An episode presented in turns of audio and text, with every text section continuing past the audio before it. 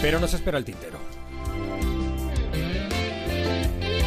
Alcina, don Carlos, hola otra vez, buen día amigo. Buenos días otra vez. Juan Ramón, esta que te voy a contar hoy es la historia de un joven español que ha tenido que abandonar nuestro país porque aquí no encontraba trabajo. Se llama Juan, 19 años, natural de Barcelona. Aquí siguen de hecho sus hermanos, José, Ana, María, a cargo del abuelo materno, porque la madre, Francisca, también tuvo que emigrar antes que Juan.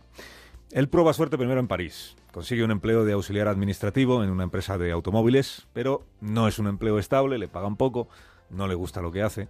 En París ha hecho algunos amigos, jóvenes como él, con ganas de mejorar y de comerse el mundo. El mejor de esos amigos se llama René, René Dipron, un chaval que aspira a abrir algún día un restaurante y a que le llamen chef, pero que de momento pues es cocinero. Y tiene entendido, René, que el mejor lugar para crecer profesionalmente en la restauración es Londres, capital cosmopolita, centro durante tantos años, ¿verdad?, de un imperio. Y se hace él también emigrante, viaja a Londres, consigue un buen trabajo y desde allí escribe a Juan y le dice, anímate a venir, aunque sea de visita, y si luego quieres quedarte, yo te presento gente y te consigo algún trabajo. A Juan cambiar de ciudad no le echa para atrás, al revés, le apetece el cambio.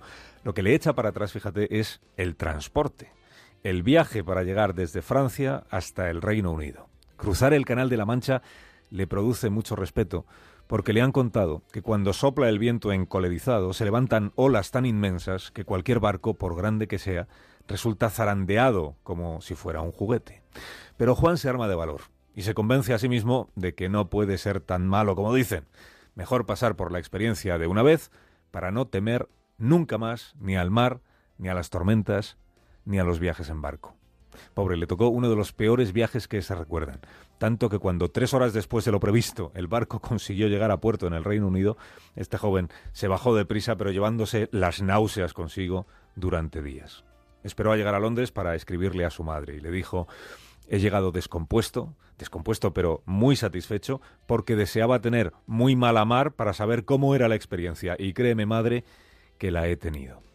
La siguiente carta la enviará semanas después, maquillando su verdadera situación para que la madre no se inquiete, solo consigue empleos de unos pocos días, vive en una habitación alquilada de una casa llena de jóvenes como él, emigrantes, con los que hace buenas migas, y que se van informando los unos a los otros de posibles trabajos. Hasta ahora no ha tenido mucha suerte, pero él cree que eso va a cambiar. Ya verás cómo cambia, madre, le dice en una de las cartas. Ha ahorrado lo justo para comprarse un abrigo nuevo y un par de zapatos. Seguro que en la próxima entrevista su aspecto le va a ayudar a conseguir el, el empleo. No le cuenta a su madre que ha tenido que empeñar el reloj para poder comprarse el abrigo y los zapatos. La verdad es que Juan no está muy animado en esta, en esta época, en esta etapa, va trampeando, pero esa no es la idea que él tiene de una vida mejor. Llega a decirles a sus compañeros de casa que igual ha llegado el momento de volverse a París, o, quién sabe, de volverse a Barcelona. Pero justo entonces le sonríe el destino. Un golpe de suerte.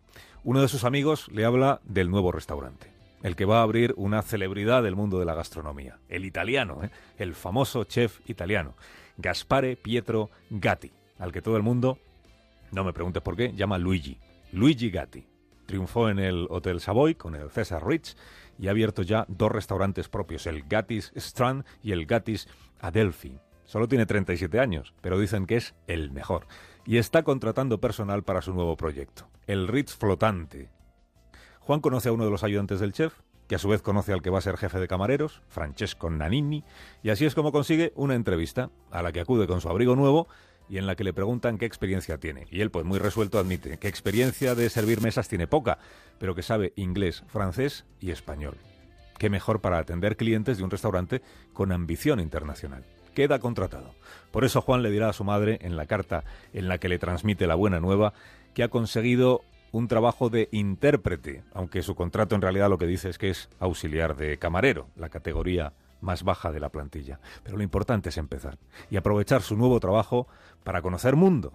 Porque esto es lo más fascinante del empleo que acaba de conseguir, se lo cuenta su madre, que le va a permitir conocer Nueva York. No te lo he dicho todavía, madre, pero es un restaurante especial, es un restaurante a la carta, naturalmente, para clientes de mucho dinero, pero no está exactamente en Londres. En realidad es un restaurante que está en un barco de la compañía White Star, que es toda una institución. Es un restaurante que está en el mejor transatlántico del mundo, que va a partir de Southampton el 10 de abril y calcula que llegará a Nueva York seis días después. Quizá hayas oído hablar de este transatlántico, madre. el Titanic. Cuando cuatro días después de partir, el transatlántico empiece a hundirse tal noche como esta de hoy, 14 de abril, de hace 104 años, este joven, Juan Monros, que ha atendido la cena de gala en honor del capitán Smith, intentará sin éxito acceder a la cubierta donde los pasajeros están agolpando hacia los botes. Su cadáver será uno de los que puedan ser rescatados tres días después por la tripulación de otro barco, el Mackay Bennett. Cuerpo número 27, anotó el marinero Higginson.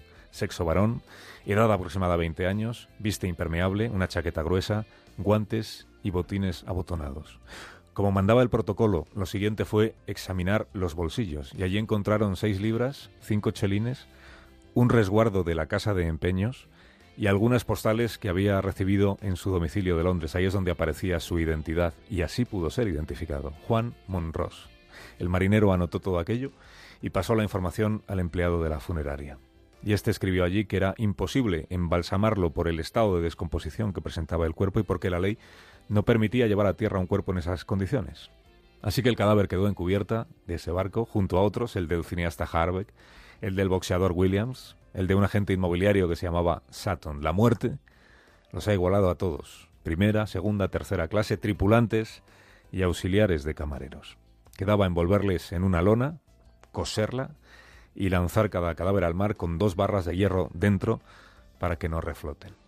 En la tarde del 21 de abril, con toda la tripulación del barco escuchando la oración del pastor anglicano, los cuerpos fueron entregados uno tras otro al océano, justo una semana después de producirse el naufragio. La historia de Juan Monros Soler, emigrante español, 19 años, la reveló en 2012 el libro Los Diez del Titanic. Hasta ese momento no se conocía la historia de este chaval de nuestro país. Francisca Soler, la madre, nunca tuvo una tumba donde llevarle flores. Gracias, muchas gracias. Eh, Carlos Alsina, cuídate y hasta mañana, amigo. Hasta mañana, Juanra.